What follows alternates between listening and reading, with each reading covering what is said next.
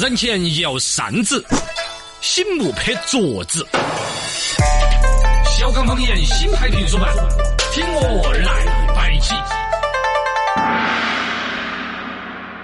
欢迎回来，小刚方言新派评书版，接着收听，我是小刚刚。我是小超超，来看我们微信上面来选摆的朋友，一个是木山，他说现在滴滴优惠少了，哦呃，等到叫车还不如直接随手招出租车。反正我是价格都差不多，价格都差不多，而且我确实几次都遇到那种等滴滴等的嗯，出租车一个空车过去，觉得好遗憾了。对，因为人家滴滴又开过来了，你不不等人家又不好的。慢慢有打出租的习惯了，嗯，有那种感觉，嘎，嗯它最终其实是一个平衡，一个博弈。对，大家也觉得啷个更顺手啊？那些，甚至可能习惯就是下楼先晃一眼，啊，嗯，没得出租车再喊个滴滴。滴滴，对对对嗯，结果一打滴滴，出租车又来了，嗯，对的。这个网友优秀农民工说的是，这个二手烟基本上是女性啊，先前说女的得肺癌的多呢。嗯，啊，女的这增长比男的还快。二手烟会那么凶吗？我也觉得，那在是伤害很大，二手烟，但总比起一手烟那个再啷个少一点儿噻？嗯，对啊，是不是那样子的？二手一手烟那个人天天吸呢，他肺上面跟腊肉一样的要有抵御性。二手烟这个人，呃，不二不起二不起雷感，二不起二不起雷感，反而伤害更大吗？是不太这个不好去乱论证的，嘎。但确实现在医学上面有调查这个数据，最近十来年女性的肺癌增长了百分之三十，而且比嗯男性增长快，对这个值得关注。现在那个数据里头指向的说的是油烟危害大，嗯，我们凭良心讲，女性下厨房呃，是不是还是有那么大？还还是会有啊，可能家里边的阿姨啊，跳广场舞的阿姨些还是嗯，下厨房为主，对年轻女娃娃是不可能下厨房的吧？呃还还是有了，还是有还是有，嘎，嗯。上到厅堂下头，哎，这个也是，可能我们有点以偏概全了。嗯，对，人家下厨房的女性，要是对，只是我们比较惨一点。其实基数还是大。哎，你回来讲啊嗯，你老娘肯定下厨房啊，嗯对啊我老娘也下厨房啊，对对对对对。啊啊，对，是嘎，我妈确实是天天泡在厨房里边，哎，嘎，真是，老一辈一点的女性，嗯。应该说厨房这个看没有这健康啊，油烟子对健康的这种危害，就是影响很大。要关注到关注的。对，这网友这个木山他在说呢，说明女的抽烟的太少了，就是遭二手烟。他说遭二手烟伤害不是，可能回来还是说油烟子，嗯，炒菜的那个家庭油烟，可能真还是个关键是。有可能。嗯，网友仙人。那个仙人板板的，他说金牌保姆那个就是套了七个袋袋，人家多好的一个主意呢。啊，他说万一雇主一哈把七个袋袋哈扔了，还说嘿那个保姆才浪费哟。你 这个是太杠了。对呀，仙人板板，你杠精，你是个。欢迎继续微信公众账号“罗小刚杂货铺”上面来选摆。一曲空城断，一世文涛绝。世间疑难事，高人来营业。小刚方言为您为您深度解答。来，我们临终高人请教一下，中国的餐厅上不了米其林的轮胎 重要吗？米其林指南，最近这个豆瓣有网友发起来的一个舌战，其实也是中国人好久的，尤其我们这种餐饮协会的常务理事啊，好吃嘴儿了美食的人，其实一翻开米其林那个什么指南，没几家我们中餐厅啊，就嗯很那个纠结，然后带出来一个话。就是我们中国的餐厅上不了米其林指南，真的就那么重要吗？嗯我们真的感觉就好像很低人一等吗？其实不是那个样子，但这个背后的一些原因，值得我们请教高人。一问高人，米其林指南是什么？和轮胎有关系吗？哎，你看你很厉害，它就是和轮胎有关系。先说明一下啊，这玩意儿纯粹就是卖轮胎搞的一个促销活动。啊，对，只是影响越来越大。米其林大家知道的就是轮胎公司噻，啊。啊，它那个 logo 就是一个胖娃儿，环绕一层啊一层，对呀，那个那个那个 logo 完全就是一个发糕人，对对对啊，对，这个发糕人那个其实就是这个轮胎公司的创始人，嗯。为了卖轮胎搞那个营销，买轮胎的人是啥子呢？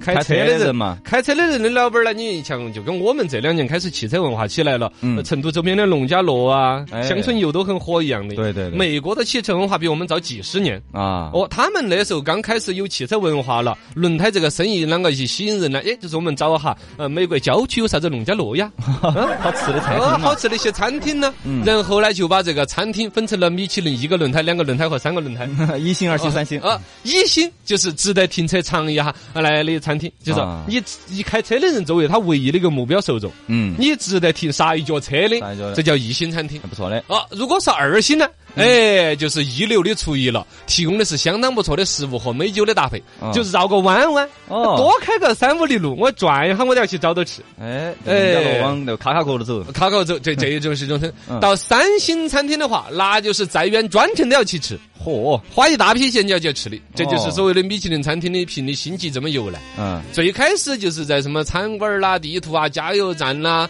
旅馆儿啦、汽车修理厂啊啥子信息集合到一个本本儿里头。嗯其实是一个轮胎开公司为了把自己轮胎的品牌搞得更安一点。哎，来鼓励大家用车。呃，鼓励大家用车。二一个呢，他把整个车上人群的一些消费痛点嗯，集合到一本书上面。对，啊，哪儿有加油站，哪儿有旅馆儿，哪里旅馆儿里头门底下要塞名片儿，哪里不得塞门片儿。这个要都要主要是不得塞门片儿的好旅馆儿。motel。呃呃嗯嗯，然后呢就集合到一个本本儿上，嗯是一个消费指南。你拿到这个本本儿，开起车，基本上吃喝拉撒玩儿，嗯，就都跟你能够有信息指南，就这么一个东西。米其林嘎指南。它这个东西拽呢，拽在它比较早的采用了那种所谓的匿名前往餐厅进行体验的评判员的标准。嗯，哦，你看，像我们成都也有很多美食节目啊，包括像我也做了很多年了。对我们从来都不匿名去吃的 废话，你们要给钱的嘛？啊，是吧？我都是先给他打个招呼哦，就是哦，刚刚是免费，免费，免啊，费。以至于他不喊我，我都不去。是是，你也来我又发现呢各种，产品上去吃了它的之后，说它不好吃了，又不是很说得出哦口。品牌就没那么主观了。所以说呢，我就会一般会挑一点儿它不痛不痒的说，哎，你这个摆盘呢还可以升华一下。哦，你看你这个鱼上面要是再摆两根葱结节的话，整个这个菜呀、哦就就脆青脆一点。你这么多年都这样子骗过来的，是吧？不是整个国内的所有美食节目都这么来的，哦，包括湖湖南卫视不是天天向上也要喊一些吃的去啊。对对对包括那些啥子中央电视台的一些美食节目嗯，除了教你做菜的，嗯只要是介绍餐馆的，那都是先跟老板儿打了招呼 啊，老板儿要出了广告费才来介绍的。某种程度上啊，他都出了广告费了，你啷个吃都吧，哎都还觉得有点好吃，是吧？但 米其林呢，人家就更客观一点。人家自己出钱敲敲杆儿吃，好吃不好吃，吃了呸，吐两把口水就走了，知道吗？人家还说人家有独到之处。是是。二个呢，他提出的六个标准，他在那种西餐文化的话语里头是不是很专业的？哦原材料的素质好不好？不同的味道是否很好的进行了融合？嗯你看那米其林餐厅，你看法国大厨，就是一道菜菜的名字多长呢？啊他就把每个食材要体现出来，啊对，而每个食材之间不能相冲啊。啊，你比如说豆腐乳醪糟儿水，咋子呦，对这个味道就不行了。你就不相融啊。然后再是烹饪的技术、烹饪的创新性，是否物有所值，烹饪的益智性，这几个标准给它弄起去。好严格哦，哦，这其实也还是有它独到之处的。这买卖轮胎这几爷子呢，还是可以。可以。二问高人：为什么中国的米其林三星餐厅那么少呢？到目前为止的话，我们只有像这个发布出来有香港啊、澳门啦、台北啊、广州啊、上海啊这几个地方有米其林指南，有几家餐厅。嗯呃，澳门的有我去吃了一家，啊，对，那是一星、二星、三星嘛。一个一星的。啊，我吃了两家，啊，都是一星。呃，两家都是一星的。嗯有一家二星的，我们一起吃成没有约到，我都说好久去补一下。哦，嗯，它还是确实有些花样。嗯米其林三星餐厅，我们反正全部加起来，总共就没几家的。哦对比起来，像近邻国家日本嘚儿大嘚儿的坨一个国家，对啊，它三十几家米其林三星的餐厅，那么多。比起来说我们就少了很多了。嗯，这个呢没办法的，因为它整个这个米其林指南呢，说起来好像是个全世界影响的美食指南对，其实它是以法国人的口味为主。哦哦，，法国人对于日本那种料，法国菜一道一道的上，日本菜比较精细的一道一道的上。是，二个呢，日本文化毕竟是在欧美走得更前面一点。嗯，以至于你看，由于相当长的时间在美欧美去旅游的中国人都被当成日本人呢，啊啊因为日本人先有钱，先走去看世界，嘎。是是是。二一个呢，日本的那个叫做有一种叫做料亭文化，嗯。跟我们说的酒好不怕巷子深有点像，哦。就跟现在有一些私房菜呀，啊对网红楼一栋楼里头开个餐馆儿，嗯。上电梯先要刷下卡，介绍人是哪个，密码是啥子，直接输客嘛爱地府，宝塔镇火药对暗号 啊，真的很复杂才可以吃的啊。是啊，他他那种文化其实对法国人打得通，所以他们的一些评委就爱往那儿去晃，啊，就吃的一些，而且他也喜欢。里头还有一个原因呢，就是中国餐厅永远跟米其林两个谈不拢的一个啥子？啥子啊？关于服务环境和酒的搭配。你看，像我们成都人在全世界美食方面，我们还是很傲娇、很自信的。对啊，但我们吃的好多苍蝇馆子那些是啊是米其林永远无法的。啊对，环境上面，他给你定一个卫生，有没得苍蝇飞的，哪叫苍蝇儿馆子 啊？对呀，啊你是装下一定苍蝇馆子上面要有一个小吊的一个风扇，嗯风扇上面挂着根红色的丝带，在铲苍蝇，在吹腊肉，是吧？就吹吹卤肉，这种东西是米其林餐厅那些人永远接受不了的，是不是啊？而且我们的烹饪大油、大麻、大辣，嗯。从健康上啊，味道它很重哦西餐里头也是不当能够接受的，嘎。嗯，然后呢，还有关于烹饪的意志性啊这些，我们是讲的手感。哎，呃，几勺盐啊，点几下呀，火候啊，都是凭手的感觉。你要比我们测油温，哪个还来强那些欧洲那些很复杂的？嗯我们拿手去信一下，哦对，嘎，就是我们这他们他们要温度计，要量勺，拿哦量勺天平，嘎，称好多克的什么什么料啊啊那些对，就真复杂。我们拿打手一捏。哎，差不多是不是啊？然后像实际上现在上到了米其林餐厅那个牌里头的，钱主要还是粤菜。嗯。嘎，其实就是因为粤菜，像我们中就是中餐里头粤菜跟他们相对审美结合得了，比如吃起来它不难受啊，你辣的你给整个火锅儿，他吃得甩舌头儿，他遭不住，嘎，这个所以说某种人说到这儿就基本上觉得我们不用太去纠结他那个指南呢上不上得了。三问高人：中国餐厅上不了米其林指南，真的重要吗？哎，话我们就说到那儿，基本上算是不重要的。嘎哦，这个上不上米其林指南呢？其实更多反映是我们中国人可能现在有一些一种常见的一种纠结，就是我们都已经屹立于世界民族之林了，我们的经济体已经世界第二了，经济体了对，GDP 又超过了哪一个了，怎么怎么样了？但是我们的足球为什么？哎，不是说的足球，就感觉这一块儿就不能输。嗯，美食也是，我们那么自信，那么傲娇的八大菜系，现在讲十六大菜系。对呀，哎，结果米其林人上不到去，我们就觉得好像还是没有被世界所认同，少点啥子，是不是嘛？其实像我们跳水运动那么好，我们比门儿就打那么好，都世界第一我们啊，世界的我们又看不到，就那种纠结，是不是嘛？这个类似的这种纠结呢，其实跟那个呃美食是一个嘛，还有个啥子呢？刚才我想了一下，哎，不重要吧？嘎，反正就是说。他有他的一个标准，他那种洋标准、洋荣誉拿来认证我们，其实意义不大。他认证出来，就米其林餐厅就在全世界再影响大。他认证出来，他只能说这话：此餐厅极其之适合欧洲人的口味，嗯，他就只能下这个定义。对，是不是嘛？我们自己中国人也好，或者尤其像我们四川人，你到世界各地那些米其林餐厅吃了，你说哎，有让我佩服的一面。嗯，其实那是啥子？那是我们中国人的对于世界的包容之心，哎甚至呢有一点儿仰望和崇洋媚外。是也是我们成都人、四川人美食的上面，你看我们啥子西餐、啥子料理到成都来都活得了。嗯嗯，这是我们吃大麻、大辣、大油的同时，对于精细的味道的品读和包容性，我们的伟大在这儿，我们能够认可他的，而他认不到我们。对微信这个东西一直以来都是儿时的一种培育。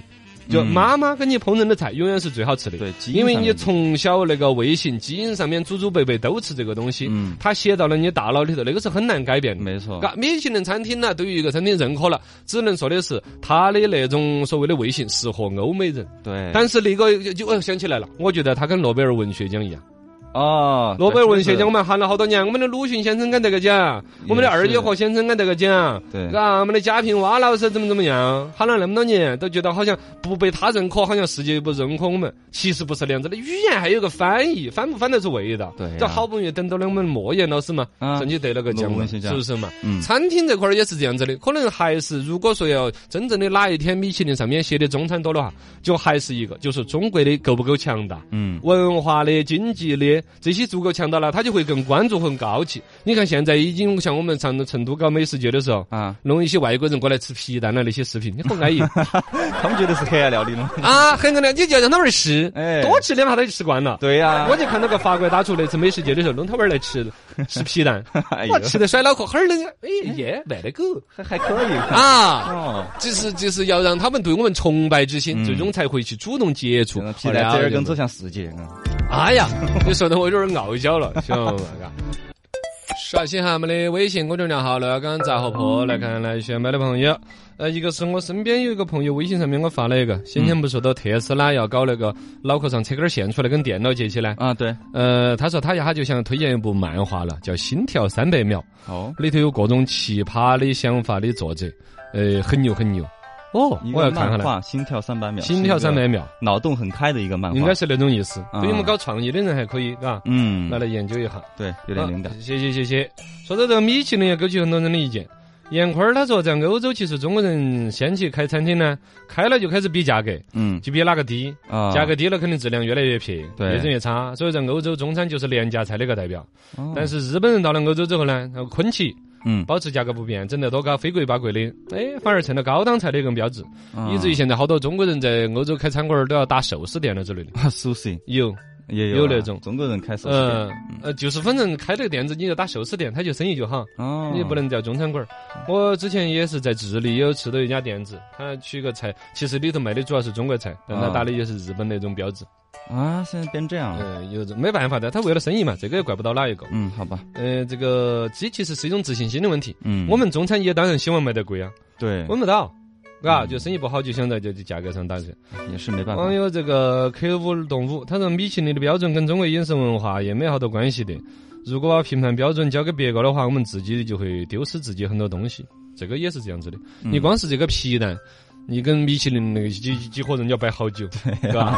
他们就是吃不来，永远都摆不透。嗯，这个网友这个猴子，他说招暑假工，工作地点在叙利亚，可以兼职。哦，这是调侃的吧？我以为他要招，我还说帮他发布一下呢。嗨，呃，蜗牛追奔驰，他说说起称重了，嗯，在医院的门诊部就遇到个奇葩，背起个包，拿起个手机，穿的鞋子又帮重，二八月的时候，反正能够脱下来的她都脱下来了称，好 无语哦，她老公都很难为情了，说她好歪哟、啥子意思？反正能脱下来的都就是脱下来。背包啊、手机啊、孩子啊这些肯定啊，背包是要脱啊，啊脱孩子稍微开始有点怪了。对，可能袜子都要脱，外套啊，他就是心理上面有一个称那个重，嗯，他不能迈过那个坎儿，迈过了他整个人生就会崩塌。少不了几两嘛。你不如上了厕所来称。我觉得你还不如穿起车，你还有借口是不是？如果称重了，哦，你哇，懂不对啊懂？你脱完手还是那么重，你就嗯本来就那么重了。这个网友阿乌他说，出国耍的朋友都晓得，比起中国的美食，大多数的西方国家的本地食物，呃，夸张点儿可以说是跟猪吃的一样的。第一次还是尝鲜，多吃几次想吐了。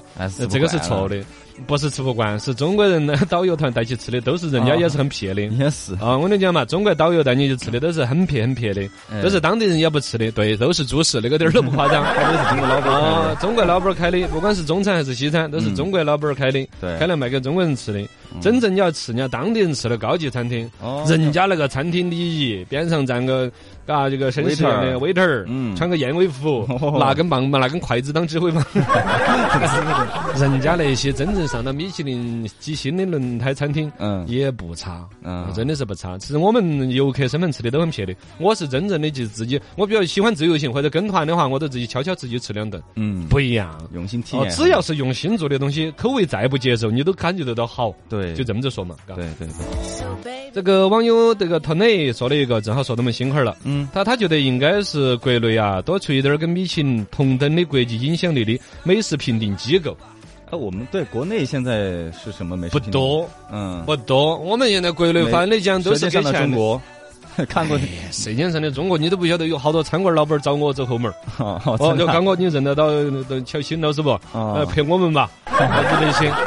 国内来，说实话，我们最近这改革开放四十年，嗯确实经济增长迅速，但也让我们导致了任何东西都跟钱挂钩，嗯都跟生意挂钩，对，就缺少一个公信力没。有客观。我是真的有这个梦想的人呐，哦，但我又没钱，就是自己花钱去吃了，啊好吃不好吃我说了算。对呀，你弄一个这种啊，跟我就想了，我啊我就刚才就在广告那儿一会儿的时间的时候，我把整个案子都已经出来了。可以啊，我觉得说，我们先起步不要大了，嗯先拿十万块的赞助来吃，可以，十万块钱我们也不要去吃太多了，先吃一百家。嗯嗯，这一百家呢就那样子，我们发起听众投票，我们听众数量还不少噻。啊对，大家来投票，你认为你想要确定他那家好不好吃？嗯，知名度够高的，我们也不乱吃，整一百家出来，然后我去悄悄根儿吃，吃一百家，吃一百家，我要长胖，我有点，但是我还是认真吃啊。认认真真的吃，认认真真的把这一百家，我不去比较别，就这一百家大家最好奇的，嗯，分中餐的、火锅的啥子，嘎，分到一类来，比一下他们 PK 排一个名出来，可以啊，好吃指数可以啊，嘎？啊，十万块钱的赞助你出，我我啥我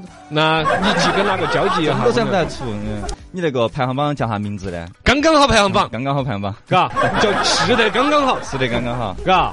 只是我们不要吃的好高级，好几千万一顿，好就几行几千万一顿，哎，嗯吃的刚刚好，营养啊那些啊，吃的量，哎，再来一份儿吧，够了够了，刚刚好刚，刚刚，嘎这个标准就也不要再暴饮暴食，嗯。也不要比哪个吃的昂贵，哎。刚刚好就是了。我们消费定在三十到三百之间的人均消费，选一百家，嗯，可以可以，嘎，搞个排行榜，不论它价格高低什么，我们直接按照刚刚好这个评级，嗯，嘎，三星我们也整个三星，就就就差赞助费了。可以三家我下来交际交际，可以可以，是吧嘿嘿？这个事情是可为的，我们需要这个东西，晓得嘛？就是就是自己出钱吃了是好的啊，因为现在大众点评、美团都都不能相信了，啊。是就该靠你了，真的，这个单子在你身上哦，很严重。好，今天就到这儿结束了。